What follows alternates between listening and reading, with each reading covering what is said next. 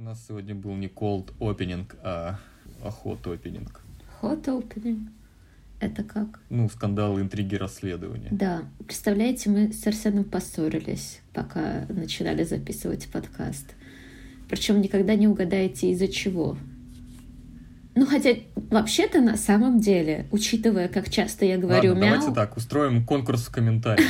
Точно. Какие ваши э, версии нашей внезапной, внезапной, незапланированной ссоры? Да. Обычно мы все планируем, а все по расписанию. Мы все-таки люди взрослые, как бы серьезные. Ну да. Ну, мы уже помирились, все в порядке. Если вдруг вы переживали. Да.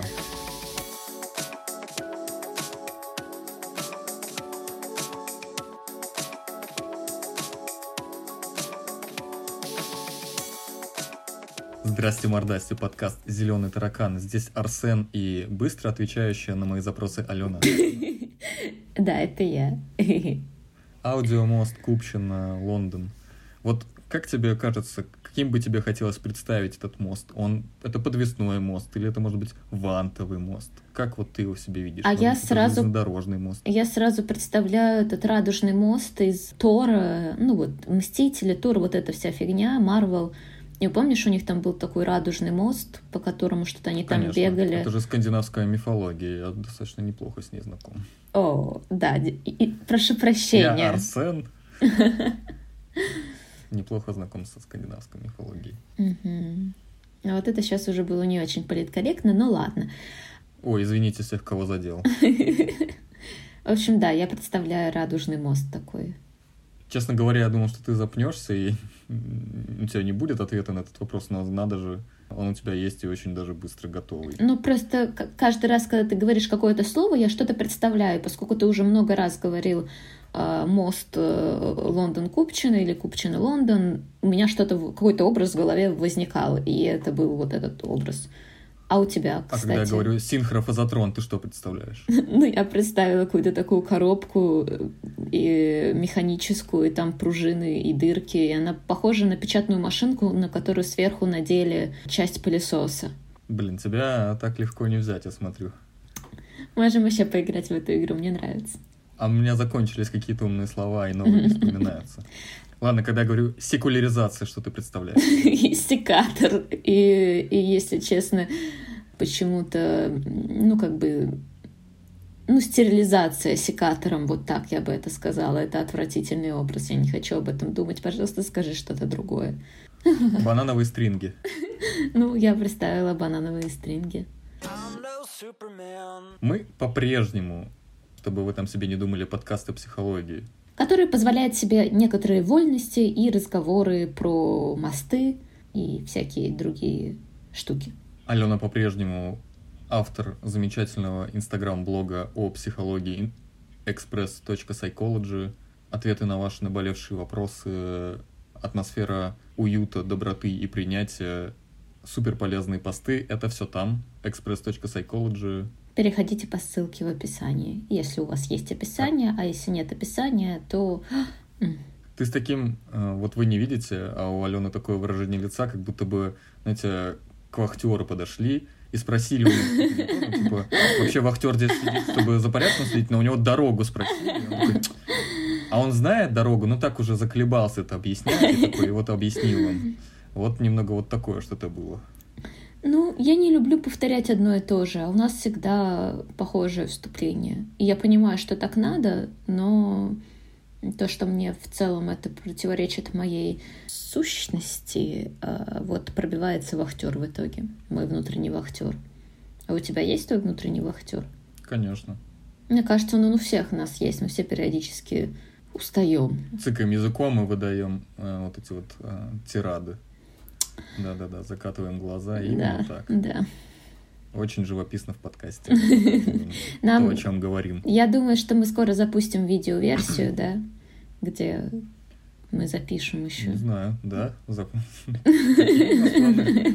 Интересно. Переходим к нашей теме сегодняшней. Конечно. Сегодня обсуждаем стильное, модное, молодежное движение под названием «Выученная беспомощность».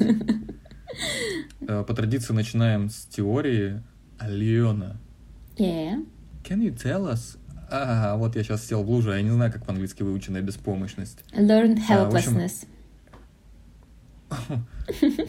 Holy shit. Да, то немного, что я могу сказать по-английски, в основном это ругань. Так вот, э, с теории начинаем, как обычно, по классике. Алена, выученная беспомощность. Это, конечно, сильно модно молодежно, и это вообще о чем? Выученная беспомощность — это состояние, в котором предыдущий опыт был интерпретирован каким-то таким образом, что сформировалась вера полную бессмысленность каких-либо усилий, попыток измениться, справиться с ситуацией или защититься, так как есть ощущение, что происходящее не поддается контролю и влиянию. И вся суть в том, что, как правило, это иллюзорное ощущение, и на самом деле возможность что-то сделать есть. То есть ситуация, где реально, ну, например, вы заперты в гробу, и у вас есть никакой, нет никакой возможности оттуда выбраться, то это не выученная беспомощность, это просто реальная беспомощность, ужасная, страшная, и зачем я привела такой отвратительный пример. Но а, именно Да, именно выученная беспомощность, она про то, что выход есть, но э, понимания того, что он есть, нету. Есть ощущение, что все безнадежно, э, бессмысленно и так далее. Очень условно это сдавшийся человек. Я думаю, мы все не раз на самом деле видели такой типаж в различных кинофильмах. Это достаточно частый персонаж, в основном это французы. да, Ну, если мы говорим о сдавшихся. Ладно, не все поймут, немногие вспомнят, но продолжаем дальше, как будто бы я ничего не говорил. Я тоже не поняла, так что если вы тоже не поняли, не переживайте, вы, вы со мной. Мы в нашей группе исторически необразованных людей, поскольку это явно, видимо, была отсылка к, к- к какому-то историческому событию, к войне 812 года, что ли. Вообще нет, но поскольку я тоже исторически не то теперь уже и я не понимаю, к чему это была ссылка, поэтому просто, просто продолжаем. Хорошо, просто Наш продолжаем. исторический подкаст. Хорошо. Очень условно человек с выученной беспомощностью — это сдавшийся человек. И такое состояние, оно убивает мотивацию, инициативу, надежду. Это пассивность и бездействие даже в случае, когда появляется прям очевидная возможность. Мне сейчас так хочется привести какой-нибудь хороший пример из фильма, где вот так И происходило. это самое время. Да, но мне ничего не приходит в голову. Простите, пожалуйста. Но есть ситуации, где там один герой, у которого нет выученной беспомощности, говорит, пойдем, пойдем, мы можем сделать вот это, мы вот так можем спастись. А другой сидит, смотрит на него пустым взглядом и говорит, это бессмысленно, у нас все равно ничего не получится. Если мы избежим опасности здесь, то мы умрем там, я лучше останусь здесь. Что-то такое, может. Мне кажется, в четырех В трех. мушкетерах в советской версии фильма там, там же типа каждый мушкетер это определенный типаж, определенный темперамент, и один из них, который меланхолик, он все вечно такой типа да что, что делать? Потому что... на- на- и, типа, Мне кажется, возможно, это могло бы быть примером, а возможно и нет. Хватит! Мы тупеем на этой войне, господа. И я не допущу, чтобы мы расквасились. С завтрашнего дня я объявляю войну всем. Да, господа. Жизнь пуста, если в ней нет подвигов и приключений. Вы правы, мой друг. Но жизнь бессмысленна, даже если в ней есть приключения. Ну, меланхолия пессимизм действительно немного согласуются с выученной беспомощностью, но все-таки это другие вещи. А потому что когда человек просто пессимистичен или меланхоличен, он может говорить о том, что ну вот, шансы на победу небольшие, там, скорее всего, будет плохо, но это не значит, что он обязательно будет сидеть и просто ждать в каком-то очень плохом и неприятном для себя месте и э, ничего не делать. Он может все равно предпринять действия, чтобы избежать а, этого какого-то плохого будущего и так далее. То есть это просто быть пессимистичным и быть выученно беспомощным — это разные вещи. Они могут одновременно быть, но могут быть и совершенно по отдельности. Так вот, все, все вот это состояние, оно безумно сильно способствует депрессии, и, как правило, ею и заканчивается, в том числе вплоть до самых тяжелых суицидальных форм. Но при этом это как бы радикальный полюс.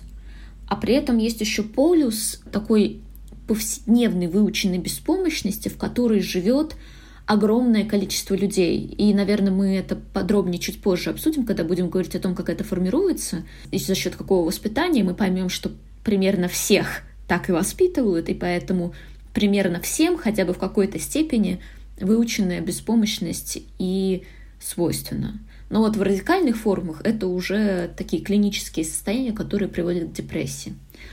И здесь еще можно вспомнить про локусы контроля. А, мне кажется, мы еще будем их сегодня упоминать, поэтому лучше я сразу объясню, что это такое. Локус контроля — это черта личности, которая определяет то, как воспринимает человек причины происходящих событий, к чему он их относит, к, с, к своему влиянию или к влиянию окружающей среды. И, соответственно, выделяется внутренний локус контроля, при котором все то, что происходит с человеком, воспринимается как э, закономерное следствие собственных выборов, решений, действий, усилий или ошибок или еще чего-то. И здесь может развиваться гиперответственность и такое суперэгоцентризм в таком негативном смысле, когда человек думает, что вот все происходит из-за него, и он берет на себя ответственность за все абсолютно, и это очень тяжело и приводит к неврозу. И есть еще внешний лоб. Пока мы далеко не ушли, пока мы далеко не ушли, mm-hmm. ты сказала гиперответственность и какой-то такой суперэгоцентризм. Это два разных понятия? Да, есть, это, э, это разные. Эгоцентризм... А, чем, а, а что это Эгоцентри... гиперответственность? А, спасибо. Взаимопонимание. Ага. Эгоцентризм — это когда я считаю себя центром мира, дословный перевод, и рассматриваю себя как причину всех событий, но плюс еще я все оцениваю, исходя именно из, со своей точки зрения. Я считаю, что я также основная фигура и в жизни других людей, и это, ну вот это распространяется на многие сферы. А гиперответственность — это только про ответственность, только про взятие на себя ответственности за все, что вокруг происходит. Про... Видимо, буквально за все, в том числе за мировые войны, судя по В том числе, гипер. типа, ну я же могу что-то сделать, ну там море загрязняется, но я же мог подумать, поехать, предотвратить, что-то такое. Но это сейчас я уже совсем радикальную форму описываю. Такое это уже прям на грани с действительно каким-то неврозом. Но там что-то происходит с близкими людьми. Например, тяжелый случай депрессии, но при этом человек не показывал, никому не рассказывал, не просил помощи, и в результате это заканчивается суицидом. И у людей с гиперответственностью может начаться очень-очень сильный трип вины после такого события, потому что они начнут думать, что они должны были каким-то образом догадаться, что с этим человеком происходит. Хотя на самом деле нет, не должны не были. Должны были. Если человек не подошел и напрямую не попросил о помощи, то не должны были. Да, конечно, иногда по каким-то косвенным признакам можно заметить, но это не значит, что вы должны, потому что у нас у всех разная степень осведомленности о таких признаках, разная степень внимания, разная степень усталости, чтобы э, вообще иметь ресурс на то, чтобы обращать на это внимание. И говорить о том, что мы должны предвидеть, ну, например, депрессии суициды других людей, нельзя. Мы не должны, мы можем, и здорово, если у нас это получается, и мы как-то можем своевременно оказать поддержку какую-то, но это не наша ответственность, это не, это не наше должествование. Что-то я как-то прям так э, яростно... Я вижу, тебя триггерит как-то на этой части. А, интересно, почему? Я потом поисследую этот вопрос. В общем, все это было к внутреннему локусу контроля про гиперответственность и гиперэгоцентризм. Надо понимать, что это радикальные варианты. В идеальном варианте внутренний локус контроля — это скорее такой сбалансированный вариант, где я понимаю, что что-то от меня зависит, и что я могу что я не просто плыву по течению, а что я могу подгребать в нужные мне стороны, и я могу улучшать, там, не знаю, свое плавательное средство и влиять на события.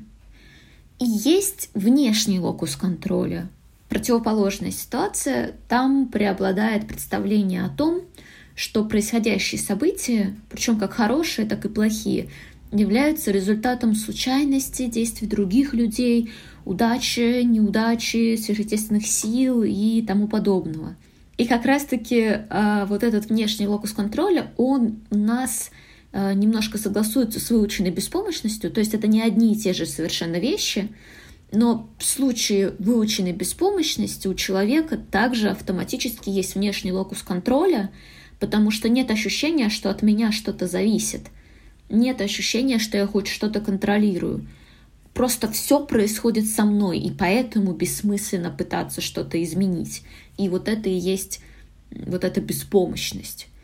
Плюс, что еще здесь можно сказать, это то, что выучившись беспомощности, очень часто человек э, занимает позицию жертвы и начинает мыслить из этой позиции и действовать из этой позиции и жить в этой позиции, что имеет ряд последствий. Мы можем вспомнить наш предыдущий подкаст про созависимость и про треугольник Карпмана. Это тоже здесь а, можно вспомнить. Ну вот, в общем, вот я перечислила несколько понятий, которые переплетаются в этой одной теме. Вот так.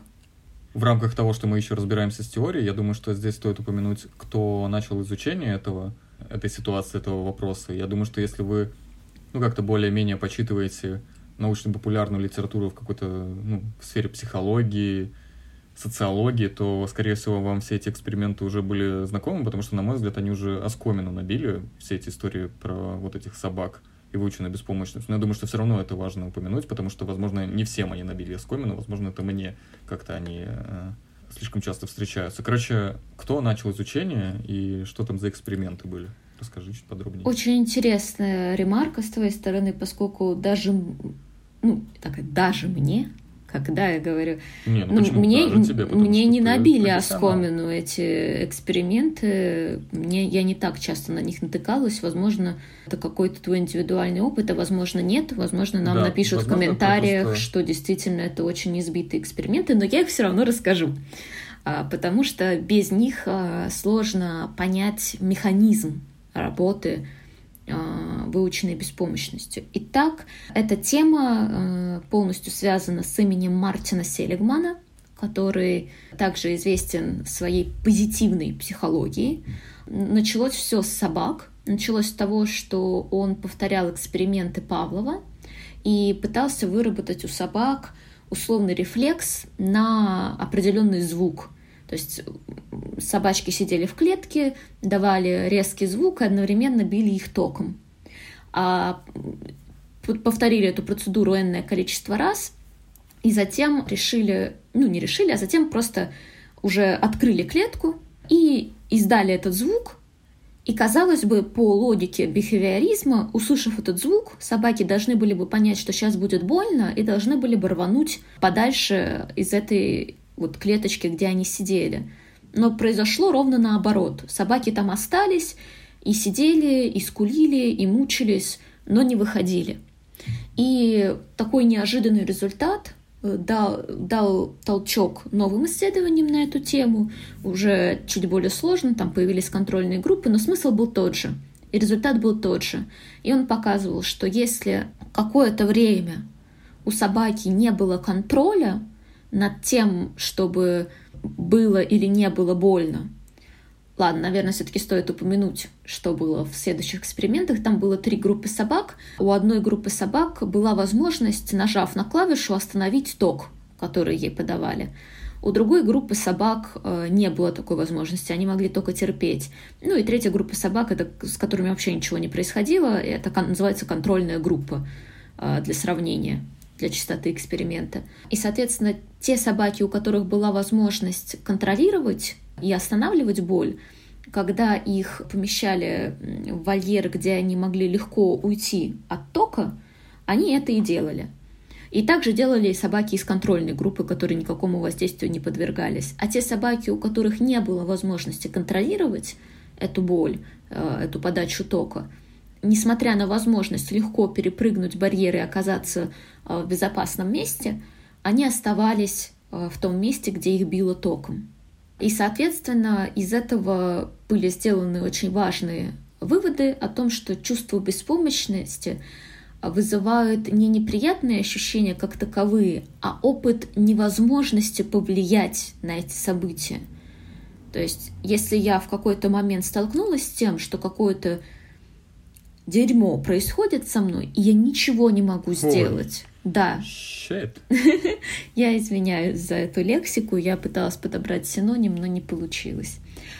Что-то плохое со мной и сразу же подобрала. Опа. Что-то плохое со мной происходит, и я ничего не могу сделать, а потом ситуация меняется, а я продал... и уже у меня есть возможность что-то сделать, но я продолжаю исходить из позиции, что я ничего не могу сделать, то вот это выученная беспомощность. И были еще эксперименты, наверное, мне тоже надо их упомянуть. Еще были... Да, да. а, а все это проводилось в те времена, когда этика была не на самом высоком уровне, она еще только развивалась, поэтому можно было мучить собак током. Поэтому они проводились в газовых камерах. Поэтому можно было мучить собак э, током, и можно было ставить эксперименты на людях без их согласия. Поэтому еще поставили эксперимент на пожилых людях в доме престарелых. Их разделили на две группы, и одной группе дали большую свободу и способность выбирать, что у них, какое у них будет расписание, им дали цветочек, о котором они могли заботиться, и вот еще такие другие вещи а другим, другой группе не дали этой свободы и наоборот сделали их жизнь максимально урегулированной, за них по максимуму все делали, в общем, минимум свободы. И спустя некоторое время результаты были очень яркими про уровень самочувствия и уровень выживаемости той и в другой группе. В группе, где было больше свободы и контроля над собственной жизнью, показатели были существенно выше. То есть там больше людей лучше себя чувствовали и меньше людей умерло за этот период. И было еще на самом деле... Даже настолько. Да, то есть там на 30% разница была, это прям существенная разница. И в целом было еще немало экспериментов, которые показывали, что просто ощущение контроля помогает больше выдерживать, лучше справляться, лучше себя чувствовать. То есть вот этот факт наличия контроля или даже просто знание о нем, то есть не обязательно использовать его. Там был эксперимент про а, людей, которым надо было под громкий звук выполнять какое-то задание. И одним говорили, а, что они могут в любой момент выключить этот громкий звук, но лучше не выключать а другим не говорили, они просто должны были терпеть этот громкий звук. И первая группа, у которых было ощущение контроля, они справлялись гораздо-гораздо лучше. Вот как-то так про э, пользу контроля э, для наших, нашего состояния. Нашего собственного контроля, а не контроля над Да, нами. да, кстати, да, я так сформулировала, конечно. Поскольку эта беспомощность выученная, вроде как это само собой подразумевает, что это нечто приобретенное. То есть это не может быть врожденным. Никак вообще. Нет, это никак не может быть врожденным. Мы можем спекулировать на тему того, что какие-то определенные врожденные характеристики темперамента, типа той же меланхоличности, могут способствовать формированию выученной беспомощности в определенных условиях, но это все равно будет спекуляцией, потому что факт остается фактом выученная беспомощность, она выученная, ей учат. И это происходит после того, как человек родился. Это на сто процентов в генах не передается. Нет, наверное. Окей. И это в основном воспитание, если мы говорим как бы о такой э, легкой бытовой форме выученной беспомощности, которая супер распространена и которая ее не так легко распознать да, которая может даже казаться нормой, то это на 100% воспитание. А уже более клинические случаи, серьезные, когда прям человек вообще, ну, когда уже депрессия условно начинается, то это либо супертравматическое воспитание, которое тоже может быть так, таким там сильно абьюзивные родители, либо различного рода травматические ситуации опять-таки какой-то абьюз во взрослом возрасте, переживание там, террористических актов, заложником быть, какие-то природные катастрофы, это все может очень сильно подорвать психику именно в этом направлении вот этого чувства беспо- беспомощности, бессильности и бессмысленности собственных усилий. Но если мы возвращаемся к более облегченному варианту, более повседневному, то это воспитание. В целом слово воспитание очень часто у нас мы подразумеваем, что это значит сделать ребенка послушным. А когда мы делаем ребенка послушным, мы очень часто заодно делаем его пассивным, зависимым, не самостоятельным, а, мы пресекаем его инициативу, выражение его мнения индивидуальности, и в результате мы получаем человека, который, у которого не сформировано ощущение, что он тут за что-то отвечает и что он тут что-то контролирует. Мы получаем человека, который привык слушаться. А зачастую слушающийся человек — это человек, который чувствует себя достаточно беспомощно. И его этому угу. научили. В целом родители... А вот, угу.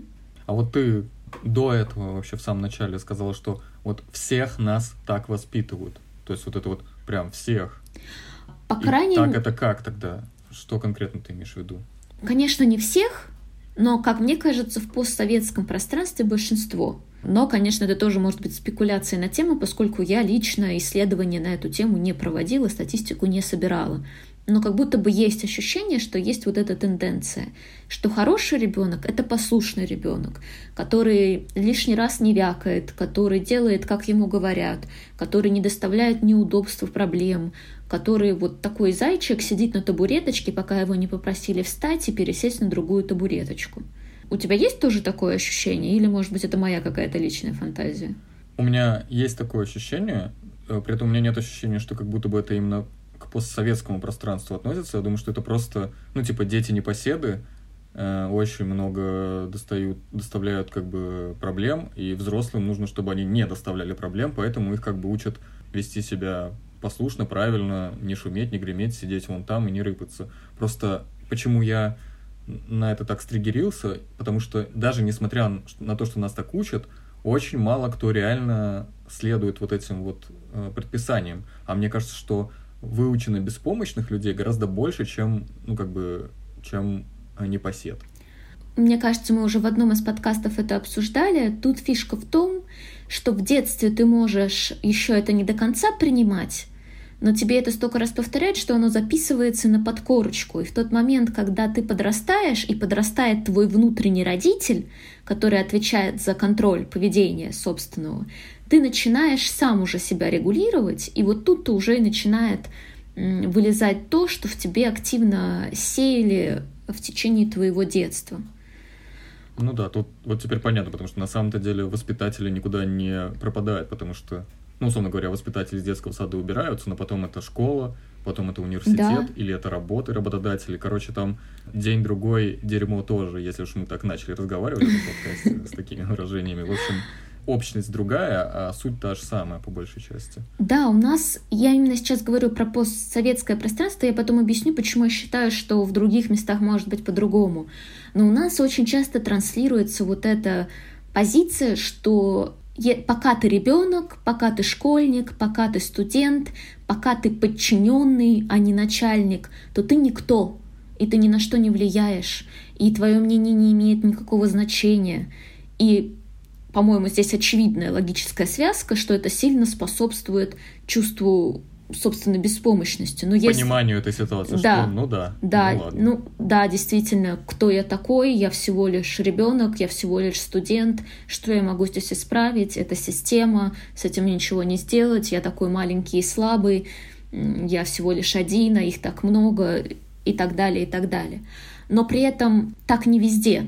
То есть вот я сейчас даже просто находясь в Англии, могу сказать, что здесь нет такого отношения к студентам. Я писала уже об этом а, в блоге, поэтому для кого-то эта информация может повторяться.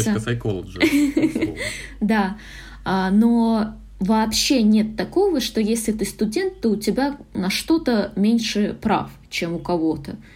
Это во многих мелочах проявляется. Условно, когда мой тьютер назначает со мной встречу, он не назначает ее на какое-то конкретное время. I'm sorry. I'm sorry, who is, who is tutor? ну, я не знаю, как это сказать, как- какой-то такой человек, который мной занимается. То есть это не мой научный руководитель, нет, это просто человек из преподавательского состава, который отвечает за то, чтобы То я... какой-то куратор вроде Кура- как Да, да, куратор, точно. Мне кажется, у нас тоже иногда слово тьютер употребляют. Я его слышал, я его не первый раз услышал, но я просто не знаю, что это такое, и поэтому... Ну, я, я думаю, что это синоним для куратора в какой-то Мгм. степени. Возможно, есть какие-то тонкости. В общем, не везде так, и не везде есть такое же отношение к воспитанию детей. То есть оно, я думаю, что оно раньше, ну, условно, сто лет назад везде было примерно одинаковым, это правда. И это действительно обусловлено тем, что ты описал, что у родителя ограниченное количество ресурсов, и ему нужно сделать ребенка максимально удобным для себя, чтобы э, выжить вообще.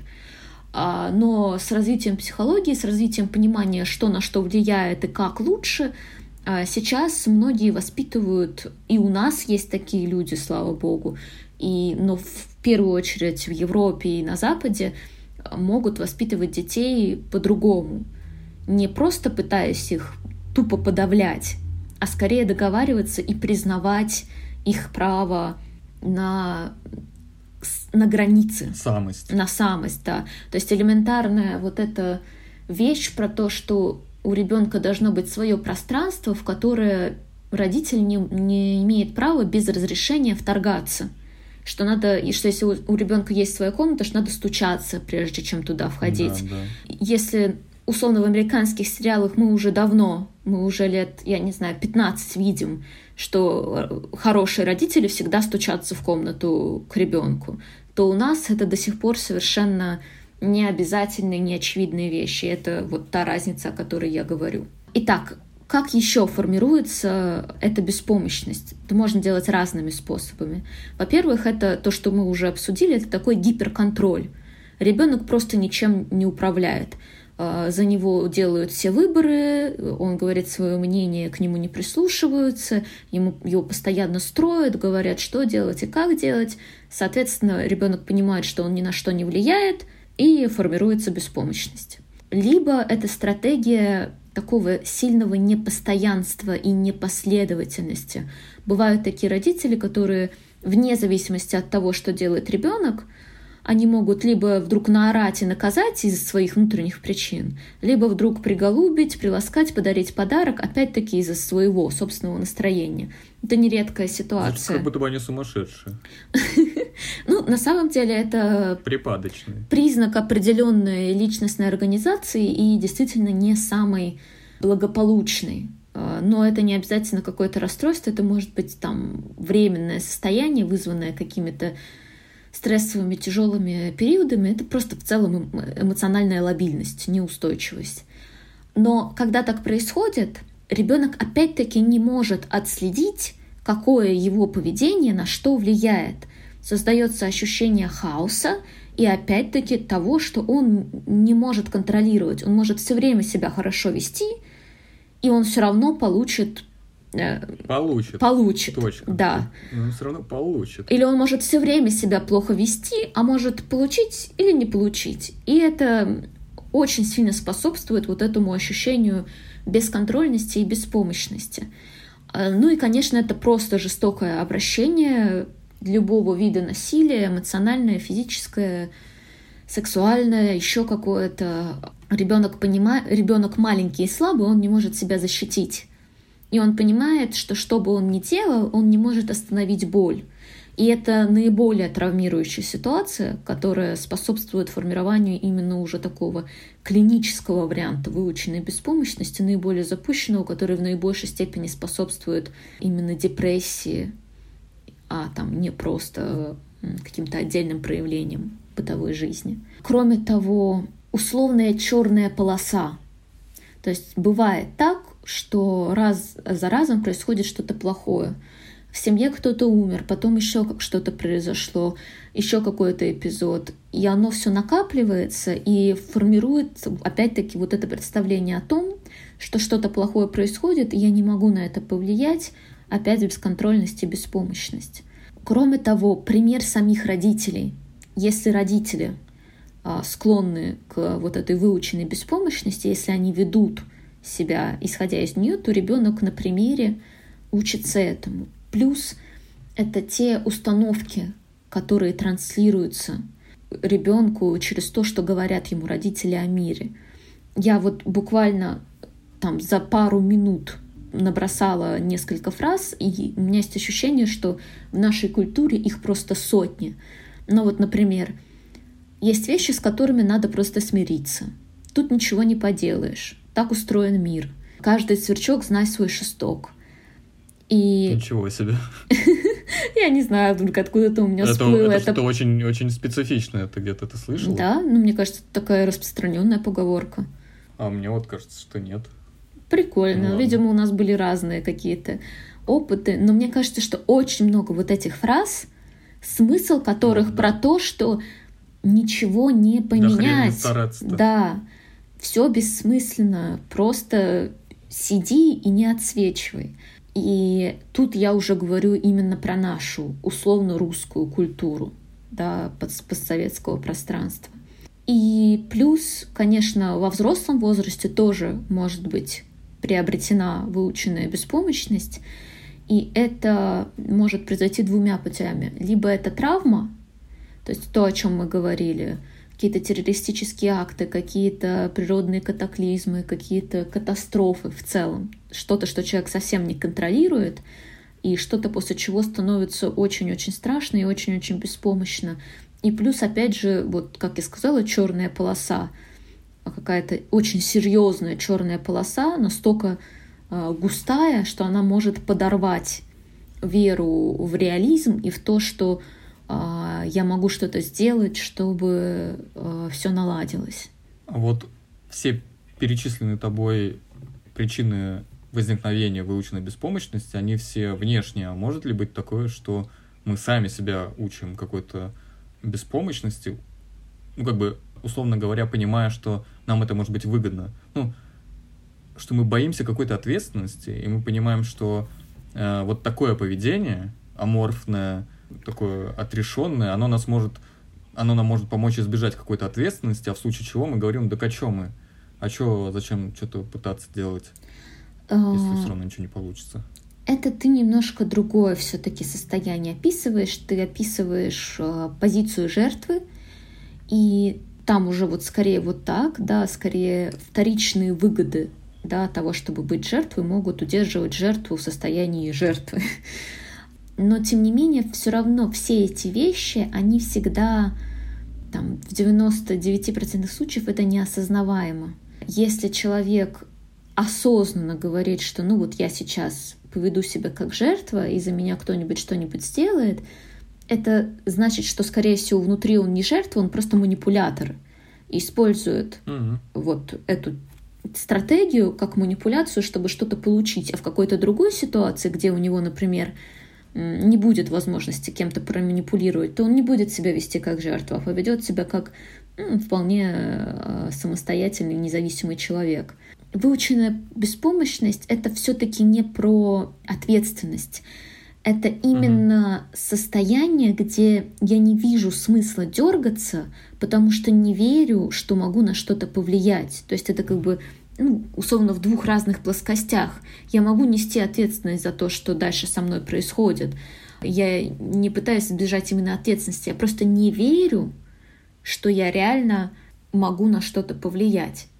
Но при этом надо понимать, как я вначале еще говорила, что выученная беспомощность действительно может сильно переплетаться с позицией жертвы. И это может быть такая взрывная смесь. И опять-таки это будет все неосознаваемо, и там действительно будут вторичные выгоды позиции жертвы, и человеку будет условно сложно выйти самостоятельно вдруг взять и во взрослом возрасте перестать научиться быть э, не беспомощным и перестать быть жертвой, потому что там появляются действительно вторичные выгоды, там появляется э, страх ответственности, как раз-таки, о котором ты сказал, и все сопутствующие радости жизни. Это действительно, оно как бы все тесно переплетено. Но если мы берем в чистом виде выученную беспомощность, то все-таки это немножко другое. Э, мне не дает покоя слово беспомощность, само слово. То есть, если разобрать по частям, то это без помощи, без помощности. Я не понимаю, при чем здесь вообще слово помощь. Кто кому помочь должен? Кто от кого ожидает помощи? Почему это не называется выученной аморфностью, я не знаю, что-нибудь вот такое? Выученной бездеятельностью. Почему именно беспомощность? Как ни парадоксально, но не хватает своей собственной помощи. Я сам себе не могу помочь, поэтому я беспомощен. Кто-то другой мне может помочь, волшебный рыцарь на коне. А я себе сам нет, потому что я ничего не контролирую. Есть такая, на самом деле, жестокая фраза, я не помню точно откуда, она, по-моему, с какого-то фильма, «Спасение утопающих – дело рук самих утопающих». И именно в случае с утопающими это, конечно, жестоко и не совсем адекватно, потому что если ты уже утопаешь, то, наверное, у тебя на это есть какие-то причины, и неплохо бы, чтобы тебе помогли в этот момент. Но применительно... Ну, вообще, да, это касается любой поговорки, она, наверное, конкретным местам, только и очень спе- в специфичных областях применима. Да, но... Кто там? Кто там? Мне кажется, наши соседи перестукиваются, потому что я периодически херать. Надо вешать табличку on air. Угу. Надеюсь, это все. Но надо понимать, что в целом по жизни мы действительно сами себе в первую очередь помогаем. В частности, попросить кого-то другого помочь — это тоже вид помощи себе, потому что ты пошел и попросил, и нашел кого, и, возможно, что-то за это предложил или как-то уговорил. Это тоже форма помощи себе. Но в целом мы отвечаем за то, чтобы мы выжили, начиная с определенного возраста. И я уже запуталась, к чему я это. Но вот выученная беспомощность — это как раз-таки ощущение, что да, что я себе не помогу потому что бессмысленно. Ну, как говорят в ваших землях, help yourself. Да, да, очень хорошая фраза. При этом, я думаю, важно отметить, что человек с выученной беспомощностью, он все-таки не абсолютно тотально бездеятелен и недееспособен. То есть все-таки его выученная беспомощность касается каких-то конкретных областей жизни. И, собственно, каких сфер она касается чаще всего и почему. Угу. А, смотри, если мы не говорим о радикальном э, случае выученного, выученной беспомощностью, который там согласуется с ПТСР, э, не согласуется, а сочетается с ПТСР, с посттравматическим синдромом и с клинической депрессией, где человек прям вот лежит и все, и там это уже скорее про депрессию и про ПТСР, чем про выученную беспомощность, то в остальном в жизни это вообще не про недееспособность. Этот человек как раз-таки может быть вполне дееспособен, но его выученная беспомощность будет проявляться в тех решениях и выборах, которые он будет делать, потому что все его решения и выборы будут определены вот этой точкой зрения. И она может быть абсолютной, да, вот это максимальный вариант, что я на что-то не влияю, либо это могут быть какие-то конкретные сферы. В какой-то степени мне кажется, что у нас у всех есть какие-то сферы, в которых мы ощущаем беспомощность и выбираем раз за разом оставаться в каких-то плохих для себя условиях. Самые яркие примеры — это, например, женщина, которая не уходит от мужа абьюзера. Ну или муж, муж, который не уходит от жены абьюзера. От мужа абьюзера.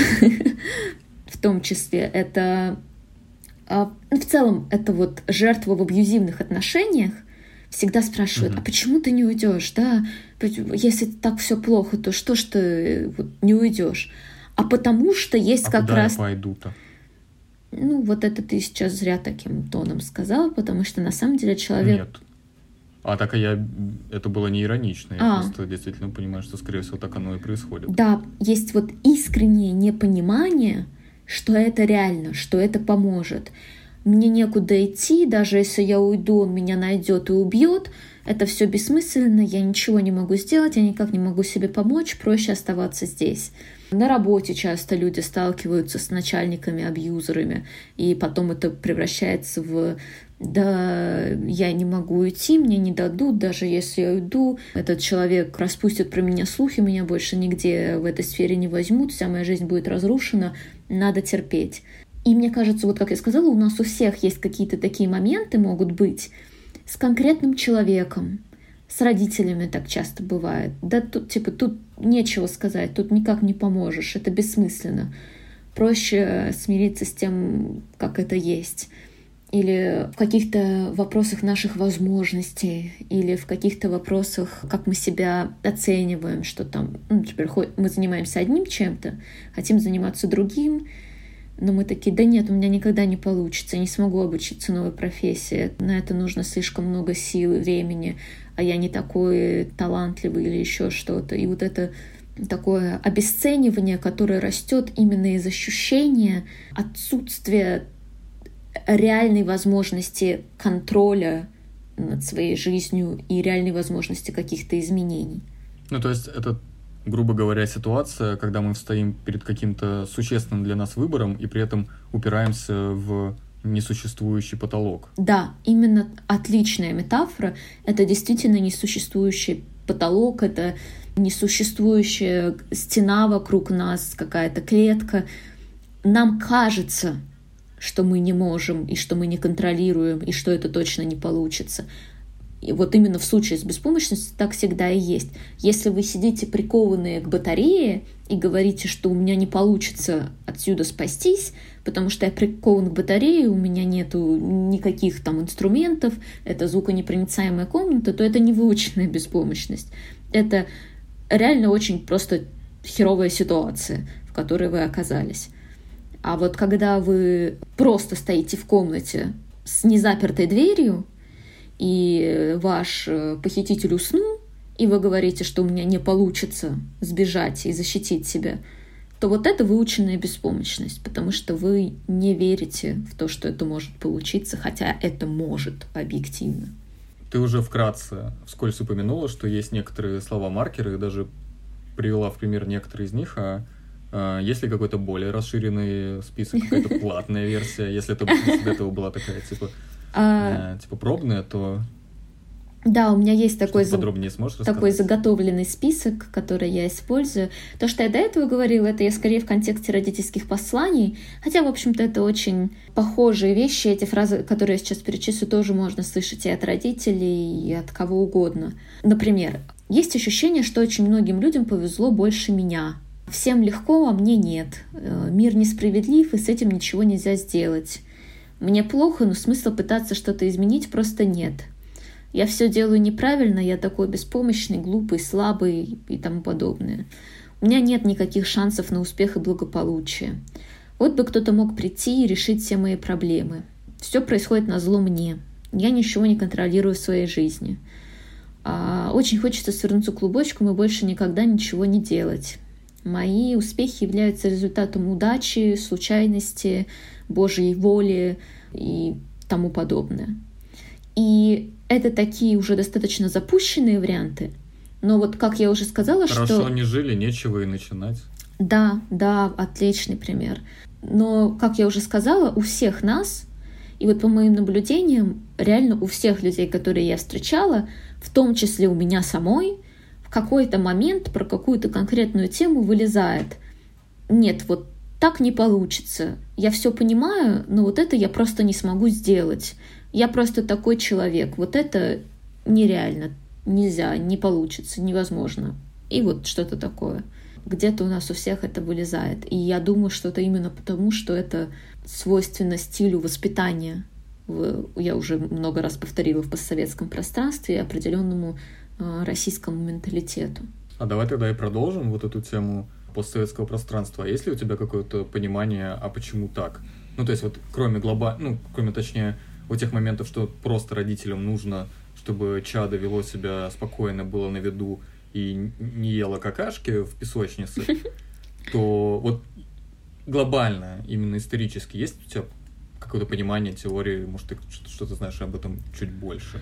Совершенно очевидно, что история именно нашей страны она, мягко говоря, предрасполагает к выученной беспомощности. Я не знаю, надо ли здесь начинать с татарского ига, но затем мы точно можем вспомнить крепостное право и вспомнить, что оно было отменено совсем не так давно, и после этого в нашей стране в основном остались представители именно вышедшие из крепостного права, то есть там какое-то все дворянство было искоренено, и остались, по сути, бывшие рабы, которые, у которых жизненная кредо — это выученная беспомощность. Про крепостное право хотел бы тут только сказать, что это не было особенностью именно нашей страны. То есть на самом деле крепостное право существовало и в других европейских государствах, но почему-то именно у нас оно как-то особенно оставило свой след. А до каких годов оно существовало в других государствах? У нас ну, же существенно дольше. действительно позже, да. Плюс, сейчас я продолжу свою мысль, то есть сначала у нас очень-очень долго было крепостное право для огромного процента популяции. И дальше тот процент популяции, для кого не было крепостного права, он был практически полностью стерт с лица земли. И остались только те, для кого это крепостное право по сути, было нормой. Им могло не нравиться, но их психология была таковой, что вот, как я сказала, выученная беспомощь там постоянно, ты не контролируешь, с тобой могут сделать все что угодно. И понятно, что бывало по-разному. И понятно, что еще до там какого 56-го года э, или как, какого я точно не знаю, когда освободили. Когда, когда был отменен? Да, когда было... 1861. 61 когда было... Это, видимо, с Америкой перепутала. Или нет? В общем, ладно. А, нет. 64-е рабство было. Тогда я не знаю, что произошло в 56-м. Хорошо. А в любом случае, до этого момента там тоже уже были послабления, были какие-то регуляции. Да, понятно, что это был процесс, но все равно это очень тяжелое состояние. Я думаю, что нам сейчас даже это сложно представить, каково это вообще, вот жить в таких условиях, когда ты чья-то собственность. И люди... Но, если честно, то нынешнее руководство э, все больше и больше нас погружает в эту реконструкторскую игру и все больше и больше дает нам понять, что мы вот именно чья-то собственность, и, в принципе, не нужно... Я разделяю твой гнев по отношению к нынешней власти, но все-таки мне хочется подчеркнуть, что это совершенно что это разные вещи, что ужас мировоззрения человека, который является рабом, он несопоставим я не знаю, вообще ни с чем, на мой взгляд. Это действительно очень травматическая вещь, которая потом передается следующим поколениям все равно, так или иначе. Это боль, этот страх, в первую очередь страх, и это выученная беспомощность. Но так вот, возвращаемся снова к тому, что осталось, остались вот эти 90, я не знаю сколько, 8% популяции, которые имеют вот такой бэкграунд – и потом они попадают в социализм. В социализм, который даже при своих каких-то положительных сторонах, типа всеобщего равенства и братства, он имеет... Если странно воспринимать всеобщее равенство за положительную сторону. Так вот, да, может казаться, что это очень справедливо, но на самом деле это опять-таки способствует выученной беспомощности, потому что все очень строго регламентировано. Убивается конкуренция, у тебя нет ощущения, что от того, что ты будешь стараться и прикладывать усилия, ты сможешь начать жить лучше. Наоборот, ты знаешь, что если вот ты рабочий, то твоя жизнь будет вот такой. Периодически те, кто вспоминает э, Советский Союз с ностальгией, говорят, что все было понятно. Ты мог знать точно, что вот во столько-то ты уйдешь на пенсию, у тебя будет столько-то денег, и ты будешь жить так-то, и что ты всю жизнь будешь работать на одной работе, и все было очень э, предсказуемо и понятно, да. И у этого есть плюсы с одной стороны, но с другой стороны это действительно убивает ощущение подконтрольности собственной жизни и взращивает чувство выученной беспомощности, что окружающая среда определяет твою жизнь и тебя, и что вообще дальше будет. И это закрепляется. А потом Советский Союз разрушается, и у нас есть там где-то 10 лет какой-то странной обстановки, которая очень сложно, которая наносит какую-то общенациональную травму своей, по уровню своей жестокости — нестабильности. Не... А потом? А потом, да, начинается нынешняя, да, нынешняя политическая обстановка, и это ярчайший пример того, как государство намеренно воспитывает выученную беспомощностью. Нам раз за разом показывают, что что бы мы ни думали, что бы мы ни делали, как бы мы ни выступали, результат будет один и тот же. И мы видим, как это работает. И то, как вот сейчас у нас обстоят дела, то, как много людей не видят смысла в какой-то политической активности, вот этот уровень аполитичности — это прямой результат нашей выученной беспомощности, которая была достигнута за счет раз за разом повторяющихся а, событий на политической арене, фальсификаций и тому подобных вещей. Завершая разговор про э, выученную беспомощность и как бы взращивание ее властными структурами, я очень часто встречал такое понятие, как дистанция власти. Вот как это понятие пересекается с выученной беспомощностью? Дистанцией власти называется то, насколько мы... Вот есть я и мой начальник. И вот насколько сильно я обожествляю его, да, насколько я сильная в, в своем воображении, в своем восприятии я наделяю его вла э, какой-то властью над собой, его инаковостью, его превосходством надо мной. Эта дистанция власти может быть больше или меньше. Я могу понимать, например, что да, он мой начальник, но он точно такой же человек, как и я, и вот у него есть такие-такие функции, вот здесь я могу его послушаться, но во, осталь... во всем остальном он не лучше меня, он не сильнее меня, он не обладает надо мной никакой специфической властью. Это просто человек, которому который является начальником только потому, что у него функционал да. расширен. Да. Но он... И в целом это вся разница между вами. Да. Как ты понимаешь, это не российская ситуация. У нас есть очень большая склонность к очень э, большой дистанции власти, когда вот это даже поговорка... Потому, чтобы боготворить своего начальника. Да, ты начальник, я дурак, я начальник, ты дурак.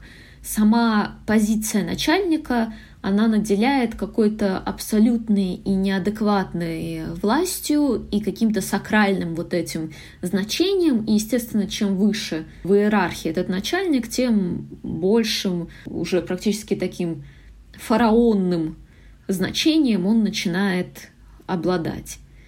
И это тоже способствует пресловутой выученной беспомощности, потому что если я наделяю своего начальника вот такой огромной властью и значением, то я лишаю себя этой власти и значения, и я отдаю контроль ему, и я больше ничем не управляю, и я беспомощен, и я полностью завишу от пресловутого начальника. Возвращаясь к началу подкаста, мы когда обсуждали, когда ты рассказывала нам про вот эти эксперименты над собаками, они же изначально хотели подтвердить теории Павлова, теория бихевиоризма. И, собственно, теория выученной беспомощности в итоге пошла в разрез с теорией бихевиоризма. А вот есть ли такие теории в психологии, которые, в свою очередь, до сих пор как-то идут в разрез с понятием о выученной беспомощности, которые, возможно, отрицают этот феномен и говорят, что, ну, типа, что на самом деле все по-другому. Изначально я бы сказала, что выученная беспомощность не противоречит бихевиоризму, она лишь просто демонстрирует, что их формула стимул-реакция просто немного сложнее, и что там есть побочные переменные. И, в общем-то, в дальнейших своих работах бихевиористы к этому и пришли. Они ввели дополнительные переменные. И здесь то же самое в общем-то, есть стимул есть реакция, просто эта реакция не такая очевидная, как надеялись э, те, кто изначально исследовал эту тему. И я не слышала, я не в курсе про какие-то теории, которые прямо противоречат, разве что я в курсе, ну это, это не про противоречие, просто про дополнение, что новейшие нейропсихологические исследования показали, что мы, учим, мы не учимся беспомощности, а беспомощность изначально с нами, и мы либо обучаемся контролю и чувству контроля, либо нет. И плюс мы можем mm-hmm. разучиться. То есть это, ну вот само название выученная беспомощность, это скорее, если вот по смыслу называть, то это скорее невыученный контроль. Плюс еще а, есть исследования про то, что в одинаковых условиях у уже взрослых людей не, одинаков, не с одинаковой вероятностью формули, формируется выученная беспомощность. И это зависит от их пессимизма или оптимизма. Или можно это еще назвать э, каузальной атрибуцией, такое модное слово. То есть в чем они видят причину происходящего. И это как раз возвращаюсь к локусу контроля. То есть вот одинаковое событие какое-то произошло, один человек может сказать, что это произошло потому, что я э, сделал то-то, и сохранить чувство контроля. А другой человек может сказать, это произошло, потому что меня прокляли, и лишиться чувства контроля. Но при этом все еще не так просто, потому что на самом деле в жизни же реально по-разному бывает. Бывает что-то, что происходит, что-то, что не зависит от нас. А бывает, что, Что мы... реально прокляли. А, Бывает что-то, что происходит, что зависит от нас. И на самом деле идеальный вариант — это реализм, где я реалистично оцениваю, что вот тут это было торнадо, а вот тут это я плохо подготовился. И, соответственно, калибруют свое восприятие ситуации, свое ощущение контроля в зависимости от ситуации к ситуации, в зависимости от обстоятельств. Я думаю, что можно уже потихоньку переходить к э, вопросу отучения себя от выученной беспомощности. Как, собственно, справиться с этой историей? как я, как я и сказала, имеет смысл воспитывать в себе вот этот реализм, понимать, что в большинстве, что торнадо происходит не так часто, и в большинстве ситуаций у нас есть возможность повлиять на происходящее. И это не всегда идеальные варианты, но они есть, и мы можем выбирать из них, и мы можем предпринимать попытки, и мы можем подгребать в нужную сторону, когда нам это надо. А, но если говорить о конкретных шагах, то я могу предложить такой алгоритм. Во-первых, понять, что сейчас, вот здесь и сейчас, это уже ваш выбор. Да, он неосознанный, да, он определен какими-то травмами, родительской семьей, каким-то опытом, но сейчас это все равно это уже ваш выбор. Если вы осознали, что у вас есть выученная беспомощность, вот с этого момента это становится вашим выбором. И можно говорить о том, что изменить этот выбор очень сложно, и это правда, но все равно это ваш выбор. А если это ваш выбор, вы можете его изменить. И вот эта мысль, с которой нужно прийти к какому-то мирному состоянию, ее нужно принять, понять это. А затем уже начать потихоньку выписывать, в чем проявляется, собственно, выученная беспомощность, в каких действиях или не действиях, в каких ситуациях, мыслях, чувствах, установках. Все, все, все, все, все. Вот из чего состоит ваша выученная беспомощность. Вот эта мозаика, этот пазл. Надо все эти кусочки собрать. Потом попробовать разобраться с истоками. Как раз-таки, какое воспитание, какая травма, что привело к тому, что именно так вы себя ощущаете и именно так вы себя ведете. А, Потому, поскольку это понимание а, сможет разрушить вот этот миф о реальной бесконтрольности, что это не так, что вот вы родились таким беспомощным, жалким существом, а наоборот, вы родились абсолютно нормальным, обычным человеком, который в определенном процентном соотношении может влиять на свою жизнь, но потом какие-то конкретные воздействия заставили вас думать, что вы беспомощны. Поняв, что это за воздействие, можно разрушить их магию над вами, их власть над вами. Понять, что это просто были воздействия, что просто вот такие родители, что просто вот такая ситуация, вот такая травма.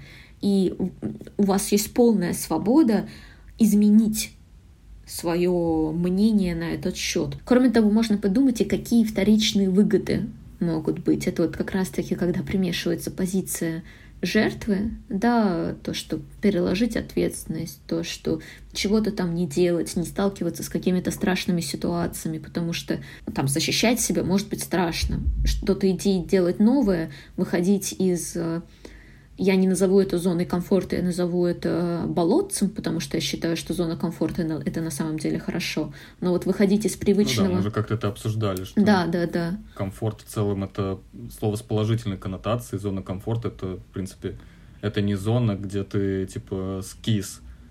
Это зона, где тебе хорошо, а вот то, откуда тебе надо вытащить себя, это как раз-таки болото. Да, да, это привычное, родное, плохое состояние, из которого страшно выходить в силу как раз-таки выученной беспомощности, неверия в свои способности, каких-то страхов и еще. То есть разобраться вот с этими вторичными выгодами, от чего защищает эта выученная беспомощность.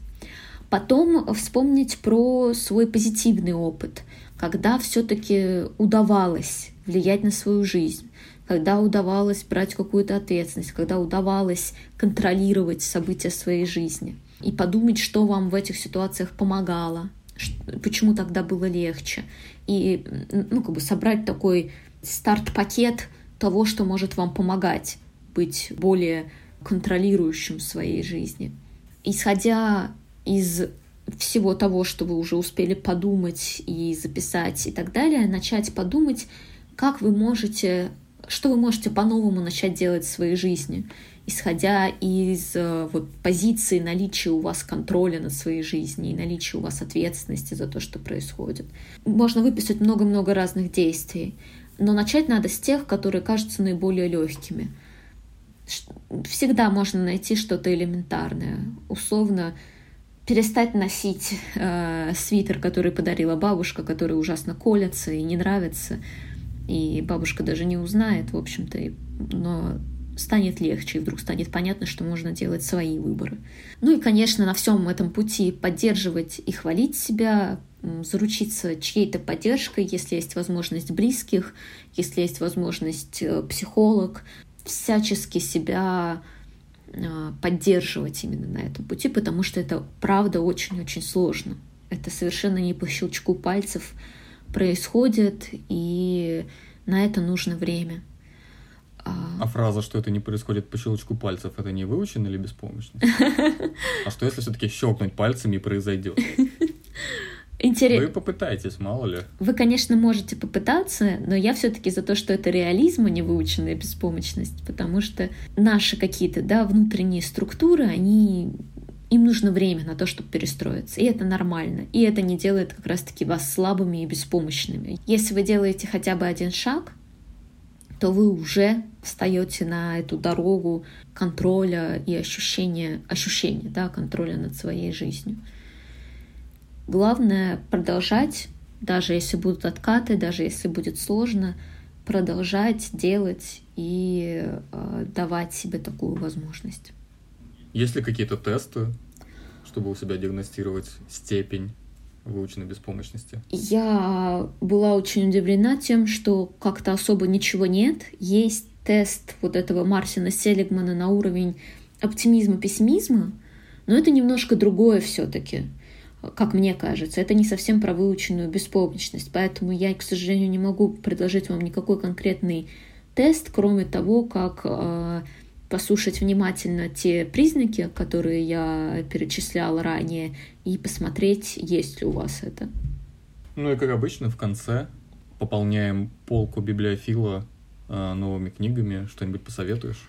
Думаю, что здесь нельзя обойтись без основателя теории, опять-таки, Мартина Селигмана, и эта книга «Как научиться оптимизму измените взгляд на мир и свою жизнь. А, кстати, здесь, наверное, надо оговориться, что он считал, что вот выученная беспомощность — это про пессимизм, а противоположная ситуация, э, противоположная позиция — это оптимизм. И если можно научиться беспомощности и пессимизму, то можно научиться и оптимизму.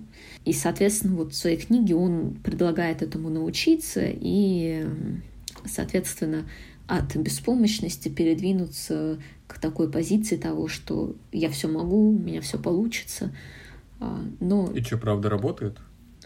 Сложно сказать, по-разному.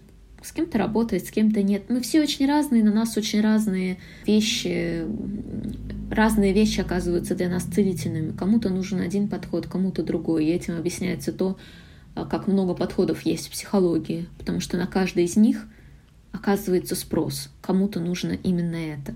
Поэтому можно попробовать, если не понравится, то э, сильно не переживать, э, это нормально. И еще неожиданно я хочу здесь предложить почитать Виктора Франкла. Мы уже говорили о нем когда-то и рассказывала. А насколько это неожиданно? А, этот чувак, который был в концентрационном лагере да, и да. там э, уходил в эскапизм. Да, это основатель логотерапии, то есть терапии смыслов. И это не очевидно, потому что это не прям, он, он не писал про выученную беспомощность. Он не, вот, не является как бы специалистом именно в этой сфере. Поэтому не очевидно, но при этом мне кажется, что здесь есть связь, потому что он как логотерапия — это про то, чтобы уметь находить смыслы даже в очень сложных ситуациях. И через эти смыслы структурировать свою жизнь и наполнять ее каким-то действием и каким-то стремлением к этим смыслам. И мне кажется, что вот в состоянии выученной беспомощности это может оказаться полезно, вот такой подход. Но это моя фантазия, я не проверяла это на практике, а, но книгу посоветовать хочу. А, и в принципе можно любую его книгу взять, но можно начать с «Человек в поисках смысла». Под конец подкаста попрошу тебя подвести некий итог всему этому нашему долгому подкасту. Мяу, мяу, мяу, мяу, мяу. Помните, что выученная беспомощность, она просто выученная, и это иллюзия, и эта иллюзия может И быть очень сильной, но это как в фантастических фильмах, когда, как это сказать, есть какой-то страшный объект, но вы знаете, что это просто иллюзия, его на самом деле нет, и можно просто пройти сквозь него, и он растворится. Так же и здесь. Да, это может ощущаться безумно сложно и страшно, и поэтому можно находить себе помощь, можно и нужно находить себе помощь и поддержку, но в целом можно помнить, что это иллюзия. И на самом деле реалистично, объективно, просто рационально у вас есть контроль над тем, что происходит. Главное только увидеть, где именно он находится и в чем он проявляется. И все сразу станет чуть более радужно, возможно. Возможно, нет. Мяу, мяу-мяу. Вот такой вот получился выпуск про выученную беспомощность. Как обычно, в конце просим ставить лайки, дизлайки, э, ставить звезды на iTunes и по возможности писать же там, там же комментарии, потому что это очень сильно помогает подкасту в развитии. Вот это вот все. Обратную связь можно дать Алене в личке э, в Инстаграме. Как-то так. В общем, ждем э, ваших откликов. А еще на знаете что? прощаемся. А еще знаете что? А еще что? А еще- что? А что еще-то? А еще присылайте мне реакции на сторис, пожалуйста, если вы мой блог читаете, потому что это, оказывается, помогает повышать охваты. Вот раз уж э, мы тут завели тему про то, что можно сделать, то вот имейте в виду, пожалуйста. Да. Это как раз-таки э, борьба с чьей-то выученной беспомощностью. Вы, вот лично ты, дорогой слушатель, э, можешь помочь нам и подкасту, и блогу Алены. Э, рецепты мы уже сказали, так что Да. И мы будем очень рады и благодарны. действуй. Мяу-мяу. на этом прощаемся. Всем до свидули. Это были Мяу-мяу. купчинские досвидули, сейчас будут, это были лондонские досвидули. Если что, то Купчино — это в Петербурге, а Петербург — это в России. Вот. Я почему-то считаю... Если что, Мгм. И если что, если что, то у меня есть рецепт. От выученной беспомощности вас спасут три капли простого советского